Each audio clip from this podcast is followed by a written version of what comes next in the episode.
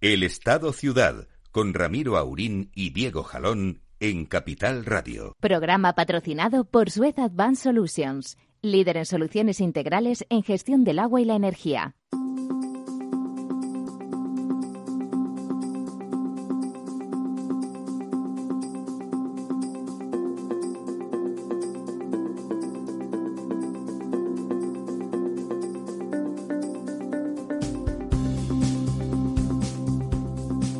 Buenos días, amigas y amigos. Aquí estamos, aquí estamos en el estudio resistiendo. Como máximo asintomáticos porque no nos pasa nada y el último PCR lo pasamos como Dios manda o como mandan los cánones, que seguramente es más apropiado. Don Diego. Buenos días. Eh, le veo a usted con una salud exultante, insultante, porque en estos Bueno. momentos es de estar tan sano como usted ya es ya insultante. a esta edad, ya sabe usted que al que no le duele algo a los 50 es que está muerto, o sea que no... Entonces estoy muerto. Don Lorenzo. Muy buenos días, don Ramiro y don Diego. Aquí viendo este maravilloso día de Madrid Sí. que, nos, que nos ha tocado vivir estos cielos, como siempre, maravillosos. Velasqueños, velasqueños. Don Lorenzo, además ustedes no lo saben, pero es muy hipocondríaco. O sea que cuando él está bien, no es que esté bien, es que ya se sale. Porque estando bien se queja. Con 20 años menos. Con 20 Donald años menos, sí, sí, sí. O, o sea, está usted recién nacido, porque tiene 20, ¿no? Ya, Más o menos. Muy bien, eh, como, como hay ahí muchas cosas, vamos a empezar por lo suavecito, vamos a repasar esos pantanos para, bueno, iba a decir para llevarnos alguna alegría. Pues mira, sí. ¿Alguna sí? Sí, vamos a ver. eh, esta semana eh, ya han dejado de bajar los pantanos, es decir, nos quedamos iguales. Bajan un 0,04, que Bueno, son que eso es 23 nada. hectómetros cúbicos. un par de botellas. Es nada. Y además, digamos que, que este doblar la curva en el que estamos se produce pues como entre dos y tres semanas antes de lo que se produjo. Me habla usted de doblar la curva y Eh. me llevo la mano a la cartera. Eh, se produce un par de- entre dos y tres semanas antes que, que lo que es la media de los últimos diez años y, y la Hombre, y la pues curva eso- del año pues pasado. eso Es está decir, muy bien, ¿no? eh, por estas fechas todavía en la media de los últimos 10 años y en 2019 Seguía eh, bajando. seguía bajando y ahora parece que ya, mm, digamos, eh, se- bueno, se estabiliza esta semana. Esperemos que la tendencia a partir de ahora sea a, a- A seguir mejor. estable y a ir subiendo, ¿no? Que, que di- digamos sería lo, lo, lo que es normal, lo que es habitual. Sí, claro, dejamos de regar por un lado, empieza a llover. ¿eh? Efectivamente, empieza a llover, se reduce la evaporación porque hace menos calor. eh, y De ya, hecho, a ratos bueno, hace frío. eh, efectivamente. Y eh, eh, bueno, y sobre todo, pues también las necesidades de regadío que son mucho menores. Y, bueno, pues también supongo que habrá gente que se duche menos con el, el tema de que no hace tanto tanto frío, ¿no? O sea, tanto, Tanto, tanto, tanto calor, ¿no? quiere usted decir. Bueno, por, por cuencas eh, estamos un poco en la, en la tónica de, de lo que de lo que ocurre habitualmente. Eh, con ligeros descensos en las cuencas del sur, ya no son descensos del 1 y pico, sino del 0,25 o de algo parecido, pues tanto Más que la media, en la pero... cuenca del Tajo, del Guadiana y del O Guadalquivir. sea, toda, las, toda la pérdida esa del 0,004, que es muy poquito, viene de las cuencas del sur. Se debe prácticamente toda a las cuencas del sur, salvo la del Miño-Sil, que también, que también baja. Pero mm, bueno, todo lo que son cuencas del norte, eh, el, el Ebro sube un 2,15, es Sube, decir, ¿eh? sube notablemente, sube en, en 170 hectómetros cúbicos.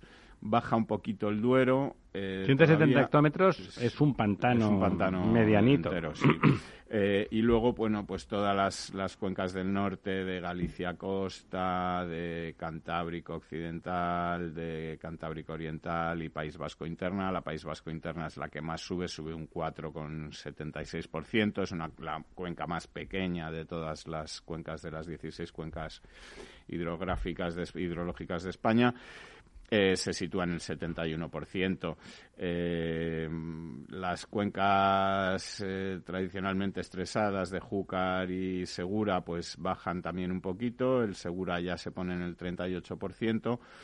Pero mm, son buenos datos comparados con los que habitualmente sí, manejan bueno, vivimos en el país que estamos, vivimos en el país La que cuenca vivimos, del ¿no? Júcar, Tampoco eh, nos vamos a venir arriba. Claro, la cuenca del Júcar empieza, digamos, esta temporada en la que se empiezan a llenar los, los embalses con un 47% y la cuenca del Segura con un 38%, lo Estupendo. cual es estupendo y hace presagiar que probablemente, si todo va bien, pues este año puedan llegar a niveles del 50, del 60, del 65%, que sería Que yo no recuerdo la Sí, última vez. bastante Y, eh, sin embargo, pues las cuencas de Guadiana y Guadalquivir empiezan en un 30-31%.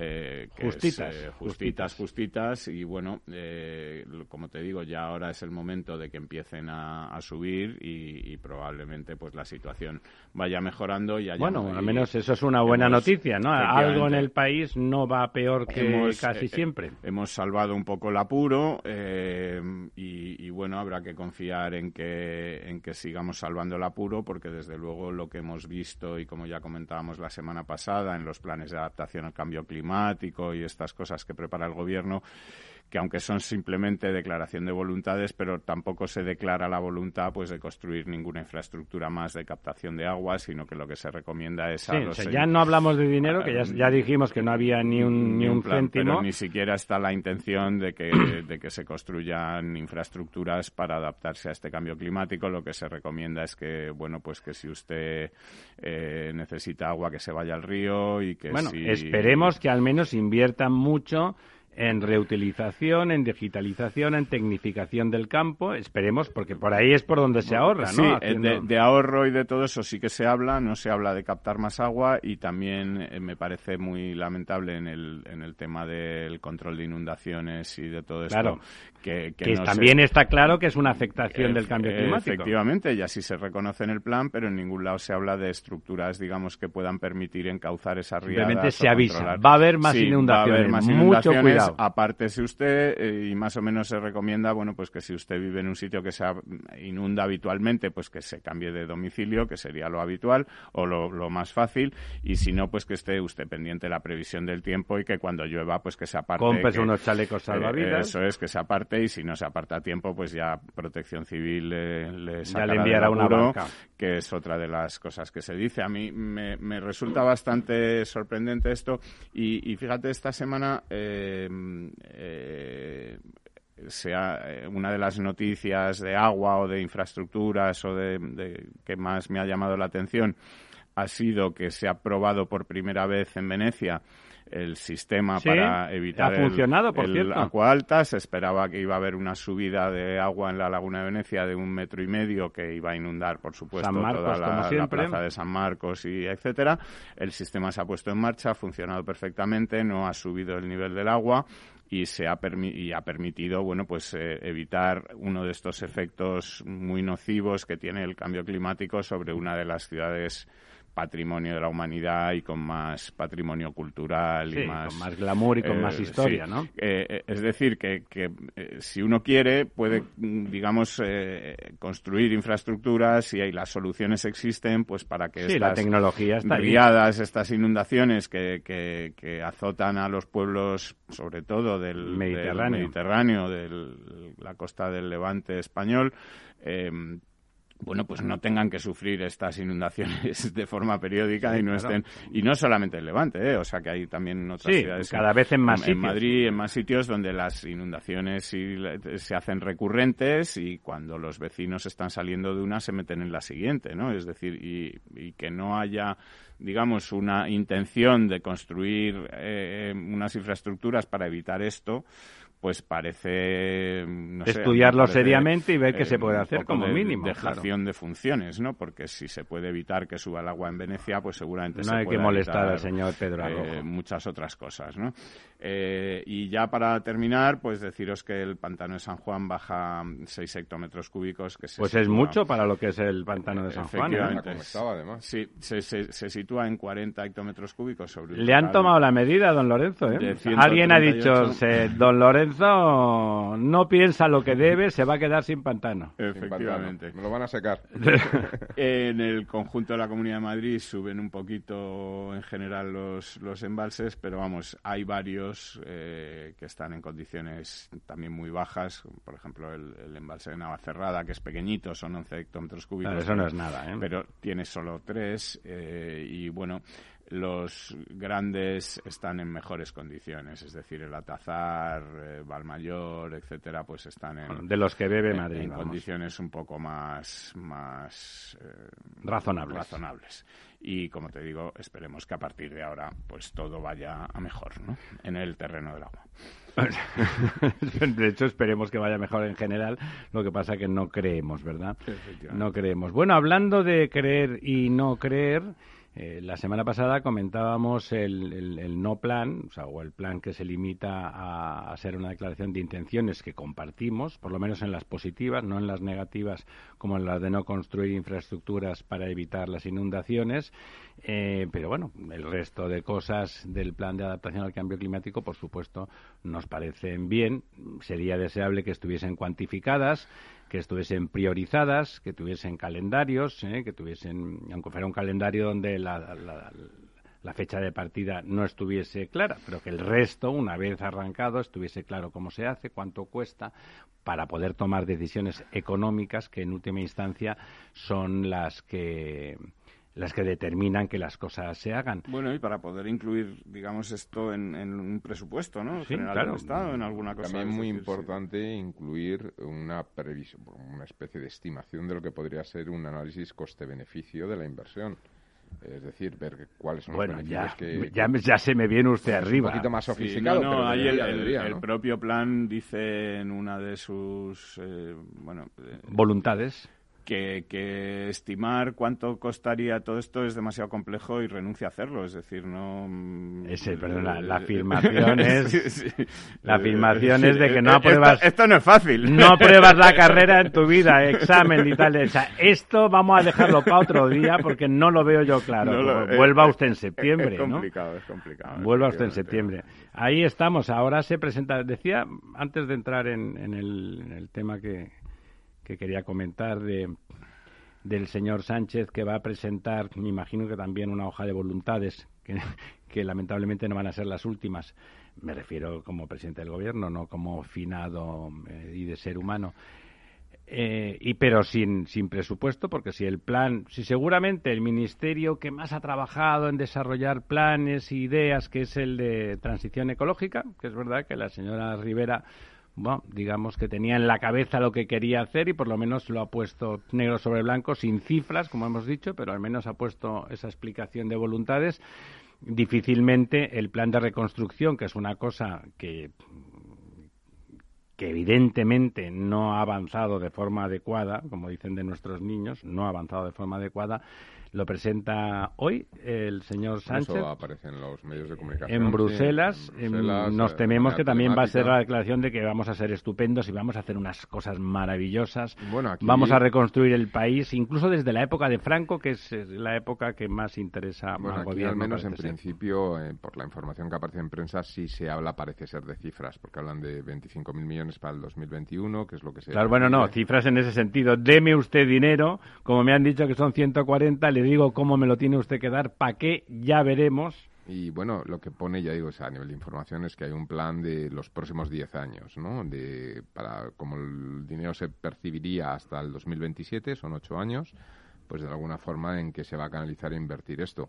Bueno, vamos a ver, ¿no? Eh, estamos todos a la expectativa de que salga. Decía eh, Henry Levi Strauss, el, filósofo francés, que lo criticaron mucho porque dijo el virus que nos vuelve locos, que me recuerda un, un artículo que escribió hace ya muchos meses el señor don Diego Jalón, aquí presente, donde apuntaba que además de atacar a los pulmones y a otros órganos, que lo que parecía claro es que atacaba la cabeza y que nos estábamos volviendo todos un poco locos, de forma más sesuda, ya saben, el señor Levi Strauss es un gran intelectual, pero escribe muy sesudamente, pero también tiene la costumbre de decir honestamente lo que piensa y no tener miedo de las críticas, ¿no?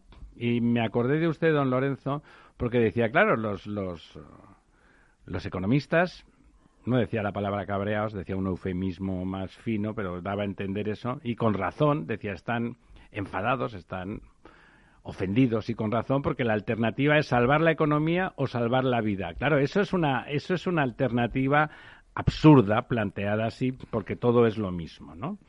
Eh, todo es lo mismo. O sea, no se puede. Es decir, una cosa es decir, claro, las restricciones. Es decir, una cosa es valorar lo que ocurre, ver cómo tienes que restringir, que todo te duela, que todo sepas que va a tener consecuencias negativas, lo uno y lo otro. En medio de una pandemia, muy probablemente cosas fantásticas no se pueden hacer ninguna. Pero decía él, pero qué estupidez. ¿Cómo se puede plantear la dicotomía de que, de que es la vida o la economía? Claro, es que es como plantearlo de que fue primero la gallina o el huevo. ¿no? Es decir, si no hay una cosa sin la otra, es decir, no puede existir economía si no hay vida y si no hay economía tampoco habrá vida. No hay vida, o sea, no, es, la degradación.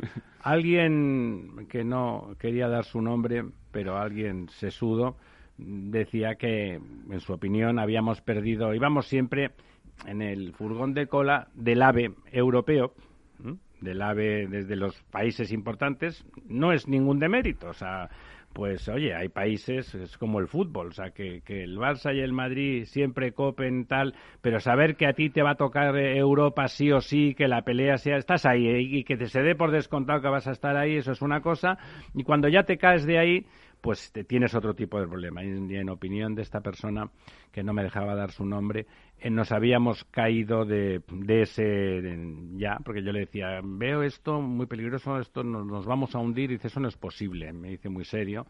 Digo, hombre, ¿no? ¿Tú crees que no? Hombre, me das una alegría. Dice, no, no es posible. Ya estamos hundidos, ya hemos perdido, ya hemos perdido el, la parte de delante, del el tren que va rápido, ya nos ha descolgado y nos acabamos de enganchar al otro seguimos en Europa, seguimos tal, pero no la recuperación, nuestra recuperación nos va a alejar del tren de, de alta velocidad europeo, aquello de las dos velocidades, ¿se acuerdan ustedes que se puso de moda?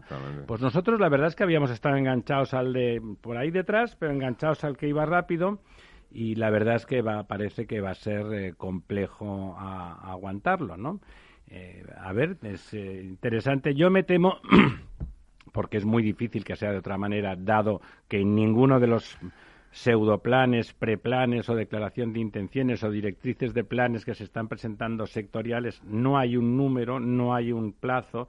Me temo que va a ser simplemente dame el dinero que hemos quedado eh, lo vamos a gastar adecuadamente, vamos a hacer cosas en sanidad, en esto, tal, tal, grandes números, miles de millones en, grandes paquetes y ya está. Eso evidentemente no es un plan de reconstrucción, eso es, eh, usted déjeme a mí que tengo las mejores intenciones y soy el que mejor lo va a hacer. No va si, no va si el asunto es lo de papá, tú déjame a mí que ya verás cómo esto funciona. Bueno, eh, de todas formas, Ramiro, eh, yo por, por abrir una, una, lanza... Romper una lanza, romper una lanza a favor de, del no, presidente. No, no a favor de nadie, sino eh, un poco a la esperanza y a favor, en todo caso... Del optimismo. del optimismo y de los españoles en general, ¿no? Como, como sociedad me refiero. En estos momentos, con, por el tema de la pandemia, se va a producir una transferencia de rentas, eh, en el caso español de 140.000 millones, en el caso italiano un poquito más, pero entre los dos de 300 y pico mil, esto es un 30% del PIB español, es mucho dinero. Eh, desde los países del norte, por llamarlo de alguna forma, a los países del sur. Si sumamos lo que Perdone usted, de, los países del norte a los países del sur. O sea, no, no, eh, geográficamente no hay duda de que ese es el eh, fenómeno. Bueno, pues yo creo que Italia, que ha pasado. Bueno, Italia lleva muchos años, ¿no? En, situaciones, mm, digamos, políticamente conflictivas, ¿no? Pero un, un, paso importante es que parece que en Italia la fiebre de los populismos, pues está llegando a su fin, ¿no? Y, de todas formas, hay un sentido común de la sociedad italiana que esas crisis permanentes que usted dice, que es verdad, ¿cuántos gobiernos ha habido que han durado un año, año y medio? Meses, ¿no? Eh, nada, o sea, decenas y decenas de gobiernos, mm. nunca pasaba nada, la economía seguía sí, funcionando. al final la sociedad eh, pues sigue su ritmo, sigue sus pautas, que yo creo que en España está pasando algo parecido también. Bueno, tenemos gobiernos más intervencionistas. Y al final... ¿eh?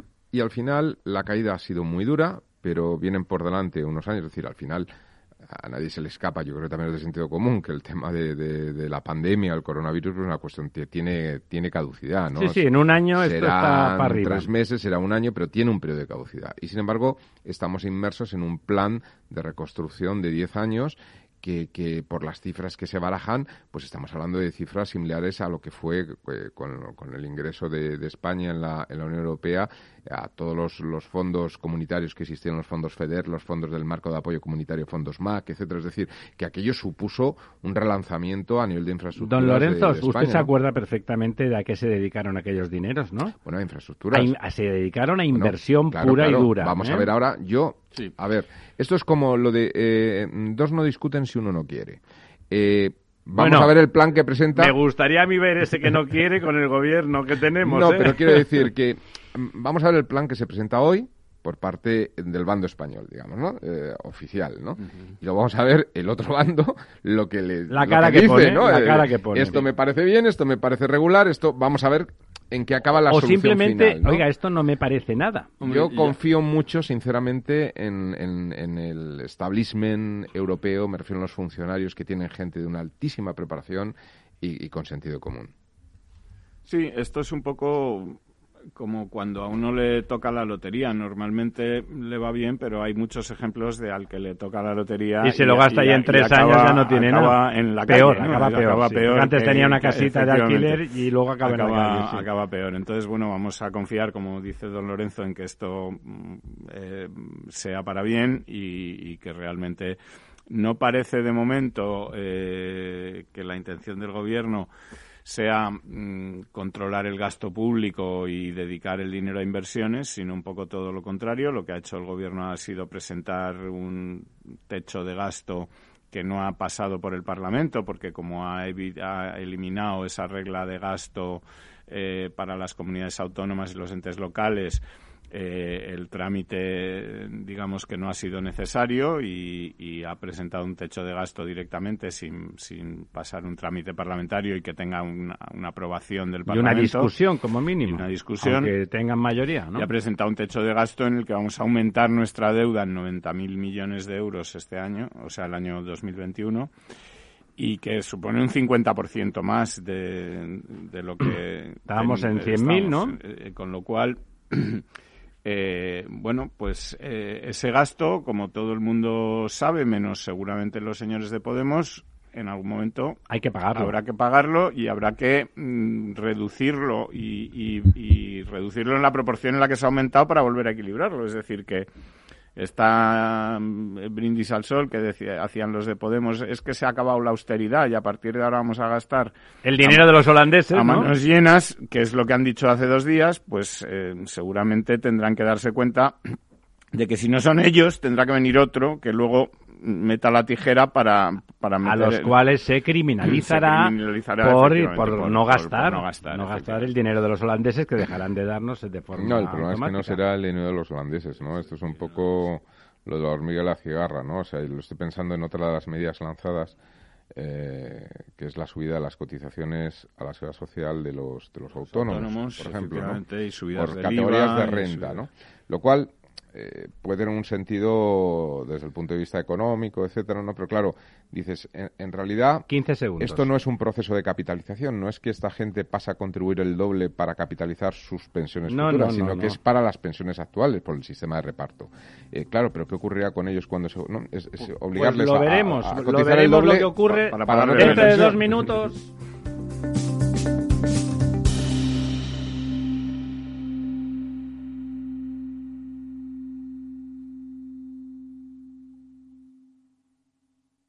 Si no tuvieras beneficios invirtiendo tu dinero, ¿te cobrarías? Nosotros tampoco. Así es el Result Investment de Finanbest. Un modelo de remuneración variable en el que tienes mucho que ganar. Porque solo ganamos si tú ganas primero.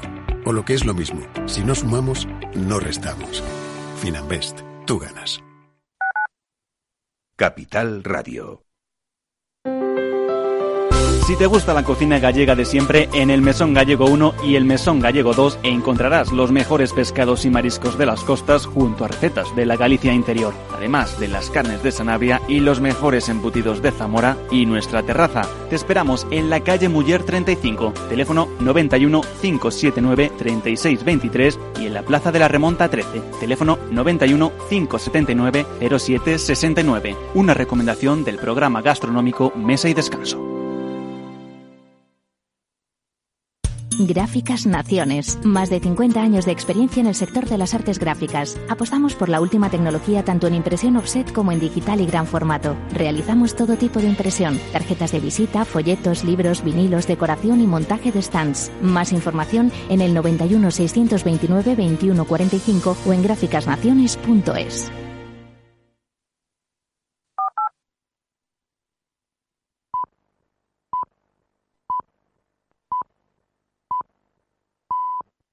El Estado Ciudad con Ramiro Aurín y Diego Jalón en Capital Radio.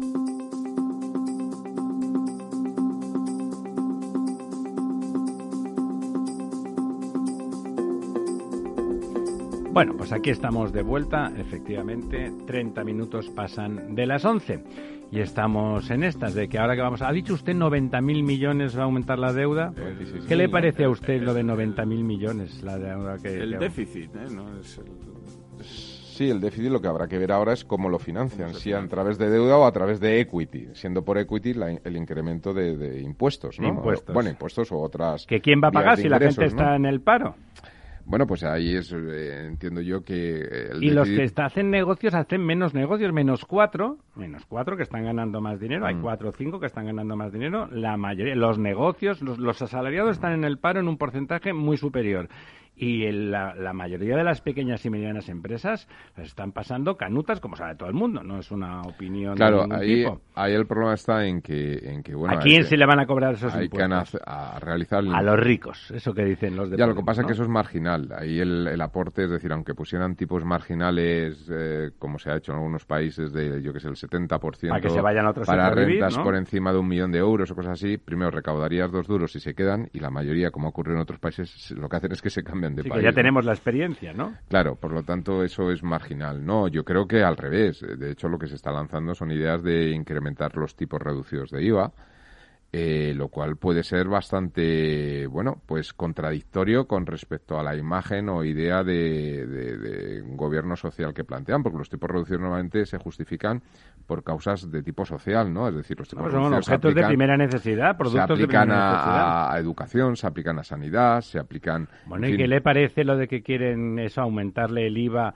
a la sanidad privada, a, No, la- por eso a los digo que es la colegios concertados? La otra sería, Hombre, a- por es- ejemplo, la restauración, que también paga el tipo reducido del 10%, pero claro, un sector que está muerto, si encima le incrementas los costes, pues... pues Los pues, rematas, se llama termina- rematar. Claro, es, es, es, es, es una especie Yo- de genocidio sectorial. Yo me ¿no? temo eh, que con todo y con eso, es decir, que con el IVA, subiendo el IVA a la educación privada y a la sanidad privada, eh, no salen los 90 Hombre, por supuesto que no, pero les fastidian ni, ni de mucho. lejos. A mí lo que me Y- gustaría es que piensen lo que tienen que hacer si, la, si los concertados y, la, y los privados, tanto de, de sanidad como de educación, cerraran. Sí, no, efectivamente. ¿Cuántos el- millones de niños y de yo- enfermos quedarían sin lugar físico? Yo lo que he escuchado siempre, y supongo que será cierto, es que las plazas en la educación concertada, eh, Son más baratas. que digamos se cofinancian o se pagan parte, las, las familias pagan parte, mm, eh, son más baratas para el Estado que las plazas eh, de, de- de- de educación pública, ¿no? Con lo cual, si, si se elimina la concertada, que es un poco eh, la- El objetivo. el objetivo y sobre todo el objetivo de Podemos, De y de sí. esta ministra eh, tan curiosa que tenemos, que La dice que los, Celaá.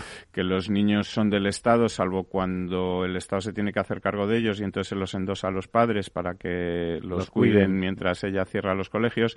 Eh, eh, eh, eh, es curioso que, que esta anomalía, como ellos la llaman, de la educación concertada, eh, quieran eliminarla, digamos, sin tener cómo mm, sustituirla, porque... Además de mm, anomalía digamos, no tiene nada, son unas plazas de, de- de educativas, eh, optativas para los padres que se comprometen a través de pagar más que cuando van a la pública Sí, y que además- menos que cuando van a un colegio privado puro y que desde luego le evita una inversión enorme Sí. a- al Y Estado. que ¿no? permite además que no... a los impuestos que pagan esa educación. Claro, y- Además. y, que permite que no solamente los ricos sean los que pueden elegir la educación que quieren para sus hijos, sino que, digamos, todo el mundo pueda elegir. Casi todo el mundo casi todo el mundo elegir, pueda sí. elegir esa educación para sus hijos, lo cual, pues, eh, seguramente redunda en la libertad. Pero perjudica Con- mucho a esa igualdad que, que- que busca caduco, Podemos. libertad. Sí, el, el tema aquí ahora es la igualdad y, como te digo, eso es una, eh, una anomalía. Eh, si queréis, eh, Vamos a ello. m- Comentamos algunas de las cosas Vamos, vamos. Que, que tenemos esta semana. Eh, mm, me ha gustado, me ha llamado la atención o que me gustaría mm, eh, destacar eh, el informe de la Federación Europea de Operadores de Servicios de Agua, Euro, Euro eh, en, en sus siglas en inglés, aunque O es, es francés, pero bueno, eh, que habla de, de cómo está la calidad del agua, eh, vamos, de los sistemas de gestión del ciclo del agua en Europa y subraya la alta calidad del agua potable eh, en España, eh, que está a la cabeza de, de Europa, y además que es una de las más baratas de toda Europa, con un precio medio de 1,88 euros el metro cúbico, lo cual la sitúa un 48% por debajo del, De la precio, media. del precio medio europeo, que está en los 3,55 Y eso en euros. Don país- Diego, permítame, fun- más funciona necesitado. bien, luego hay que intervenirla y hay que hacer que vaya mal, porque claro, como no puede mejorarse, eh, vamos a hacer algo. Efectivamente. Entonces, bueno, pues que en un, en un escenario como este, que no es que lo diga nadie en España, sino que lo dice un organismo europeo. mm, Sospechoso de algo. eh, sin ningún tipo de, de intención o sesgo a favor de España. Es decir, que esto seguramente que este organismo pues se tenga en sus altas esferas a ingleses, vamos, a alemanes, eh, franceses, tal, que les gustaría seguramente poder decir que el- lo mejor es en Francia Pero o en Alemania. Que veranean en Palma. Efectivamente. Y entonces, eh, No bueno, entiende. eh, bueno, mm, señala además que es como, como se, como dicen aquí, como se, de- yo creo que es el consenso un poco entre los profesionales del sector, que las tarifas del agua tienen que eh, Cubrir los costes. los costes, eh, del Esto agua. Lo dice la ley, ¿eh? No- Eh, vamos, que profesionales. Lo dice Europa.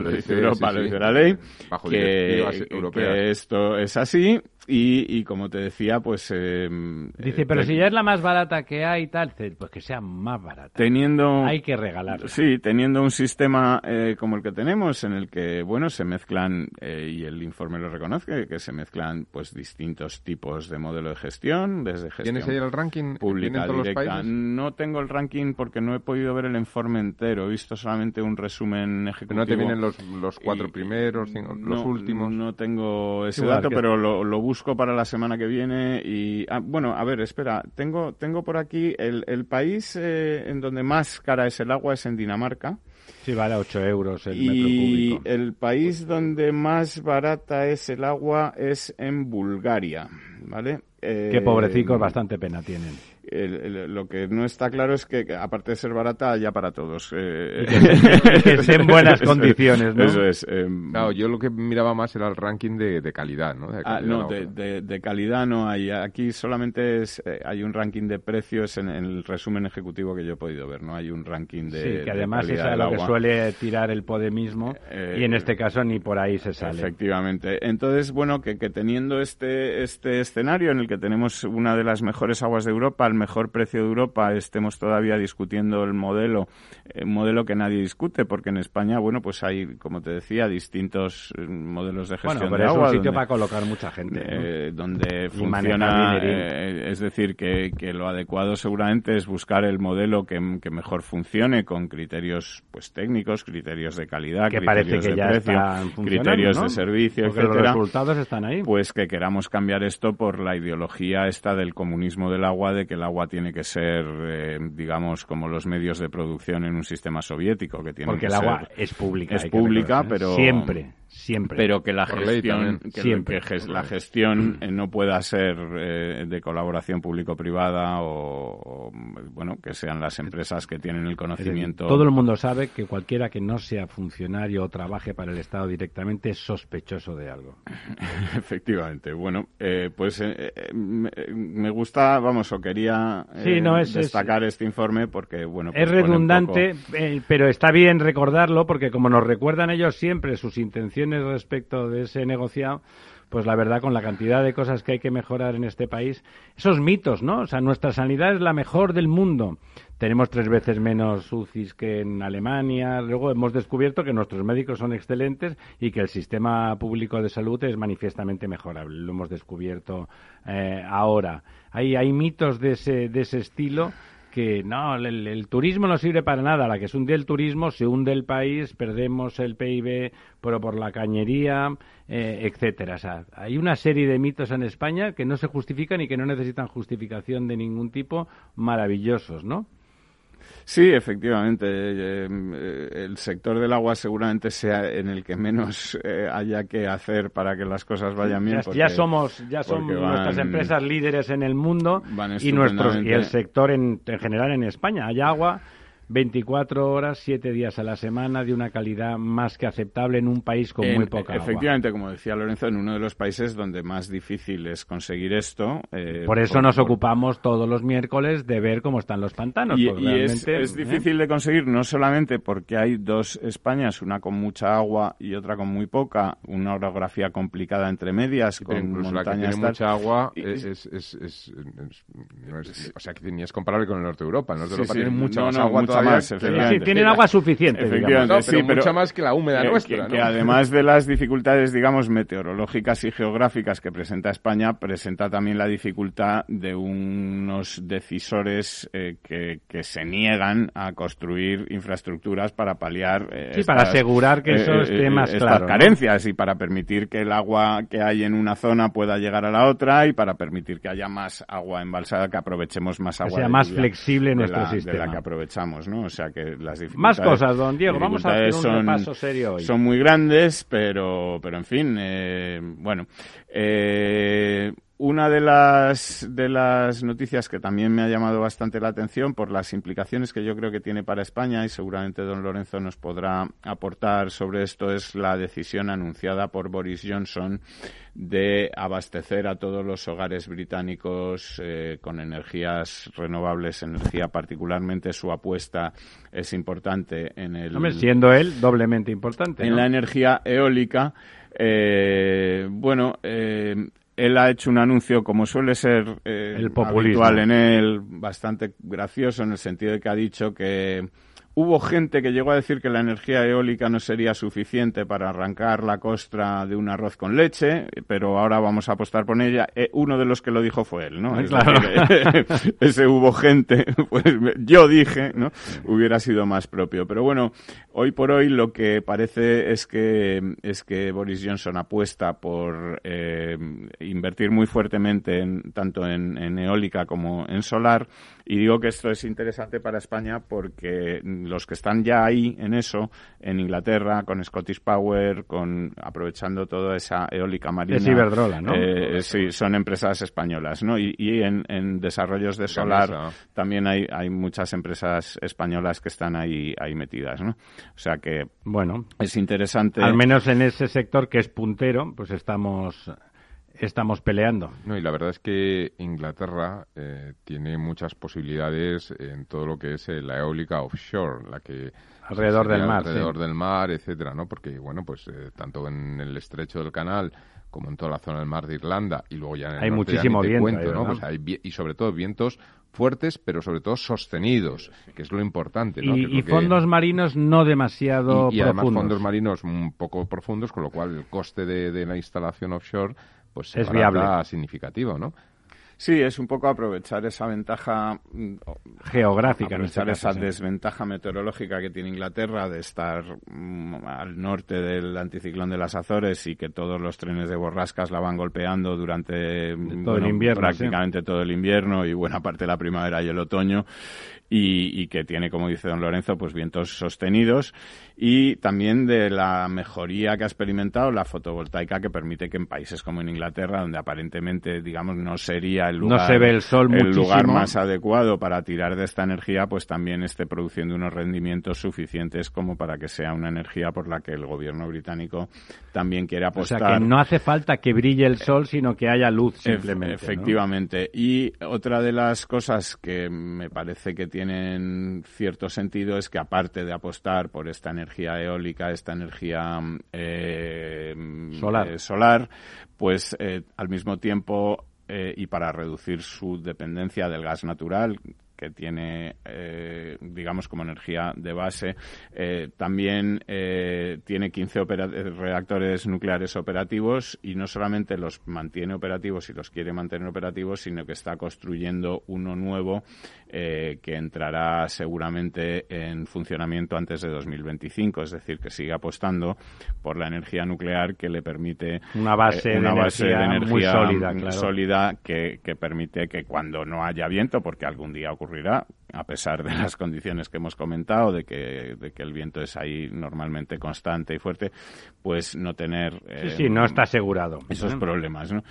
Pues es un poco un modelo que seguramente funcione y que, irá bien en la medida en la que, bueno, pues se apuesta por una energía renovable mm, eh, que tiene su lógica apostar por ella en Inglaterra o en el Reino Unido y que al mismo tiempo se garantiza pues una, una energía de base que, como son ellos, son pragmáticos. Que al mismo tiempo, eh, no olvidemos que por muy denostada que esté en todos lados, pues una energía cero emisiones y donde la dependencia del exterior, eh, me refiero a la energía nuclear, es, es muy reducida porque uno compra una vez construida y con el uranio y una vez que compras uranio pues el uranio se dura 25 años y, 25 millones de años más además y no estás eh, sujeto pues a las variaciones de un mercado como pues el mercado del petróleo el mercado del gas natural que además eh, eh, bueno suele ser eh, o proceder de países que no geopolíticamente complicados. Sí, que no son los amigos más recomendables que uno puede tener en esta vida, vamos, que, en fin, que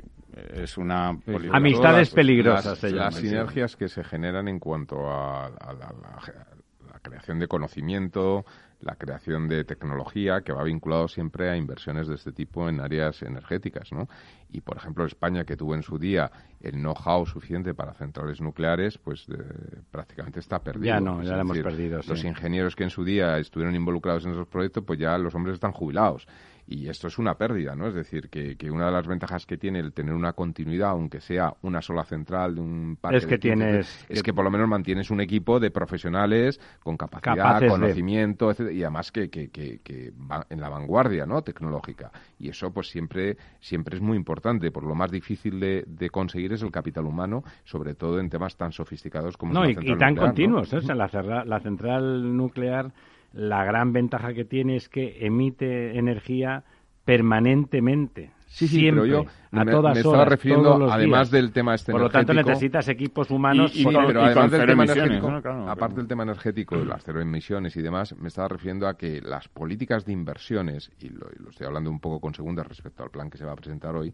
también tienen que tener en cuenta que detrás de una inversión se generan equipos humanos, que estos equipos humanos eh, generan un capital humano que se tiene que sostener el tiempo, que hay que alimentar el equipo humano, porque si no se, se te acaban yendo o se acaban jubilando o muriéndose, ¿no? Entonces, entonces, esto es muy importante porque eso es lo que estructura la capacidad, las posibilidades de un país de, de, poder readaptarse. Eso, eso sí que tiene que ver con la eh, adaptabilidad, y la resiliencia. Bueno, pues eh, aquí, sin embargo, mm, eh, seguimos apostando pues por el gas. Buena prueba de ello es que uno de los próximos viajes que tiene previsto el presidente Sánchez, eh, en el que irá acompañado por Naturgy, lo que antes era gas natural, eh, es ir a Argelia y precisamente lo que parece que se pretende con este viaje es conseguir mejores condiciones en el precio del gas argelino, del que España tiene una enorme dependencia y que por lo tanto pues condiciona en buena medida la competitividad de todos los sectores productivos españoles. Sí, la energía si no la consumimos todos. una energía más barata, recordemos que España es uno de los países en los que la, la energía es más cara, igual que tenemos el agua más barata, pues tenemos una de las energías más caras de Europa. De eso ni se habla. Y, claro, de ese sector no se habla. Eh, y además eh, es un sector, digamos, que el hecho de que el precio de, la energía sea alto, pues afecta al precio de prácticamente todos, todos los, demás productos. Y por lo tanto nos hace mm, tener un hándicap o una dificultad a la hora de competir con el resto de países de nuestro entorno que no solamente se pueden llevar, como hemos visto que ya está ocurriendo, las empresas electrointensivas para que, o sea, que, que se deslocalizan de España y se van a perdonen que hable con estas palabras tan raras, que se van de España y que se instalan en otros en otros lugares porque la energía es más barata. Ya estamos viendo que ha cuando, ocurrido cuando la energía es el 20 o el 30% claro, de tu producto. Hemos visto que está ocurriendo con empresas pues de siderurgia, empresas de que, donde gastan mucha electricidad porque tienen hornos y tienen cosas que con las que trabajan. Y, y aparte de eso, en el resto de los sectores pues ocurre lo mismo, es decir, que la energía, que es un gasto fijo, pues pues es un gasto fijo más alto que en otros países, ¿no? Con lo cual bastante más alto. No hablamos del 2 o el 3%. Eso es. Así que bueno, mm, lo que vemos, pues modelos distintos y, normalmente resultados distintos, ¿no? Como Por supuesto. cuando uno hace cosas distintas, pues ocurren cosas distintas también. Acaban dando resultados distintos. Otra de las noticias que tenemos hoy, que habíamos comentado estos días y estas semanas, que es la operación por la que Veolia se quiere hacer con el 29,9 bueno, es precisamente eso que, que Engie, que es la empresa pública francesa. Sí, es pública eh, dentro de un orden. Bueno, tiene, un 23% ¿eh? de capital eh, público y el resto privado, ¿eh? El resto privado y ha aceptado, eh, bueno, pues la oferta mejorada de Veolia. Recordemos que Veolia empezó ofreciendo 15, ha acabado ofreciendo 18. En números globales ha pasado de 3.000 a 3.500 millones. A 2.800. A 3.900. Sí, a 3.900 pues millones. diferencia, ¿no? Efectivamente, pues es un, es un aumento considerable. 30%, prácticamente, casi el 30%.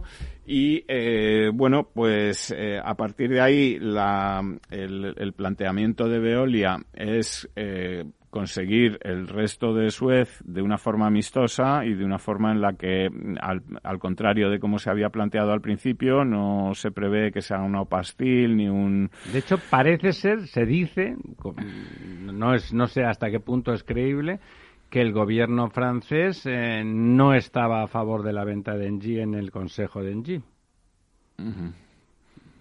¿Hasta qué punto eso es viable? Bueno, el 22% es el 22%. Evidentemente, el 78% es más, ¿no?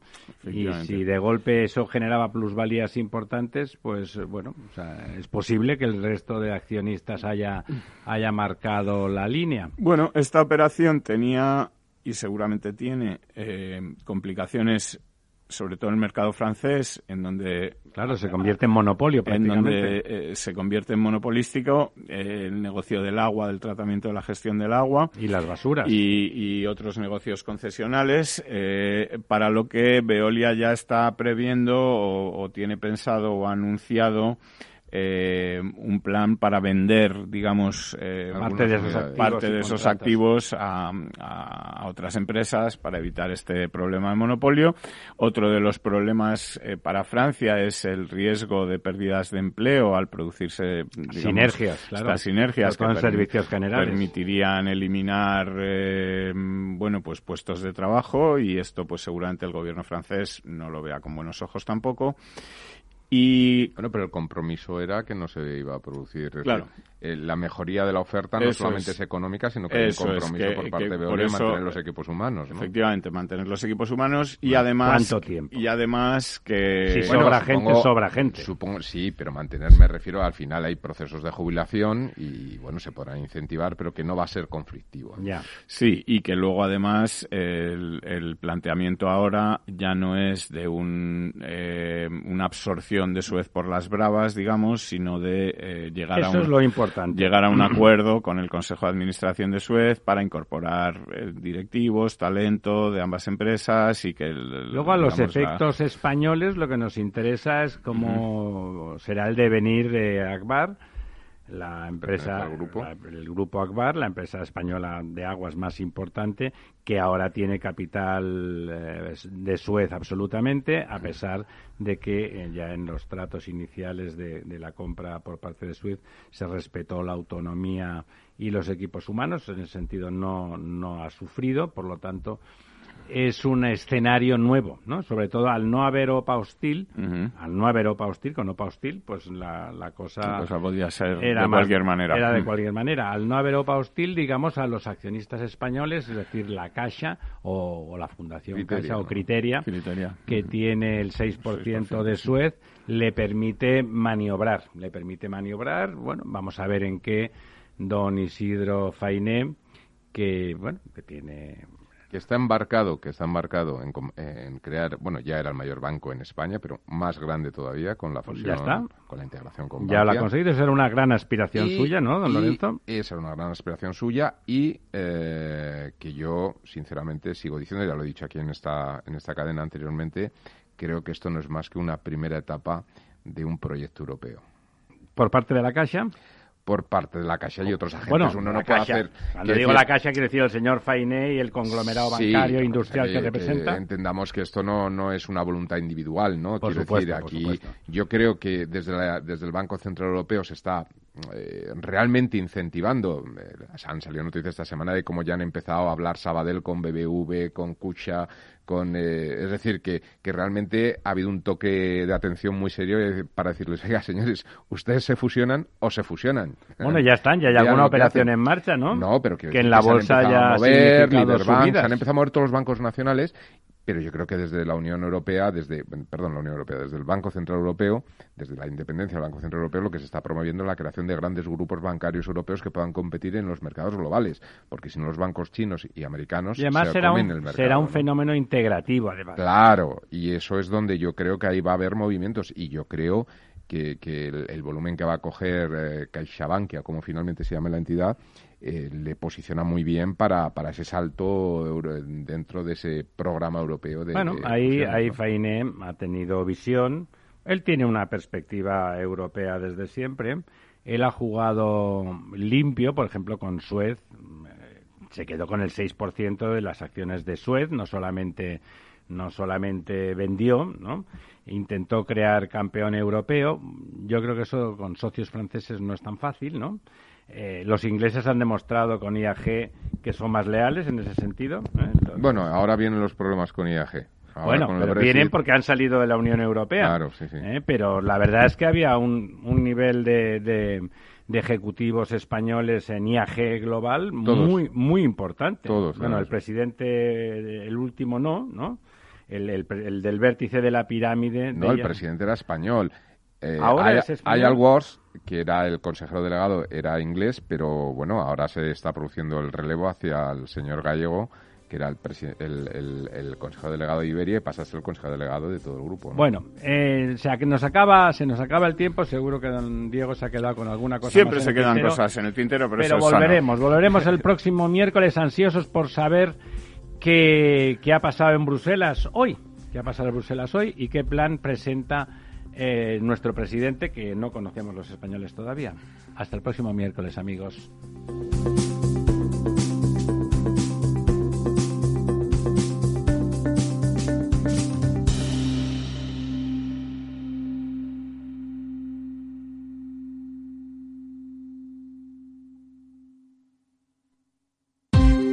Ya no estamos en la era de la información, estamos en la era de la gestión de los datos y de la inteligencia artificial. El tratamiento inteligente de estos datos proporciona un valor enorme a las empresas en sus procesos de negocio. En Piper Lab ayudamos a nuestros clientes a tomar decisiones de negocio basadas en datos. Escúchanos todos los lunes a las 10 y media de la mañana en el espacio de Big Data de Capital, la Bolsa y la Vida.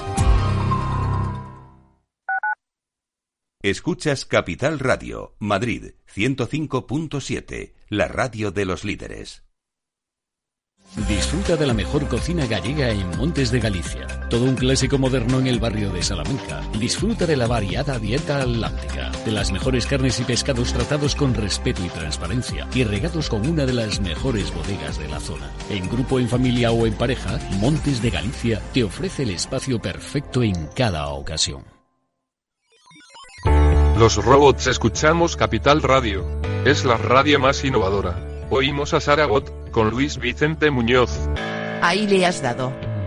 Esto es Capital Radio. Di que nos escuchas.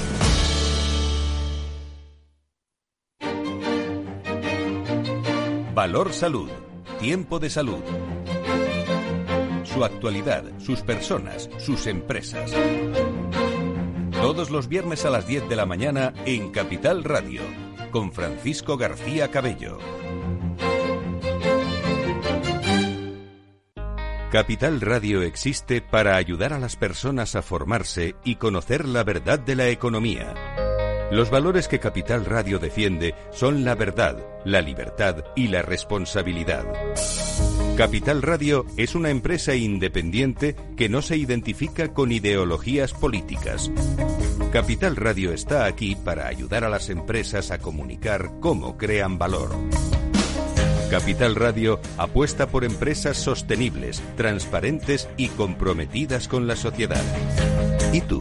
¿También quieres trabajar por un mundo mejor? Aquí tienes tu sintonía. Capital Radio con la gente que aporta y no se aparta.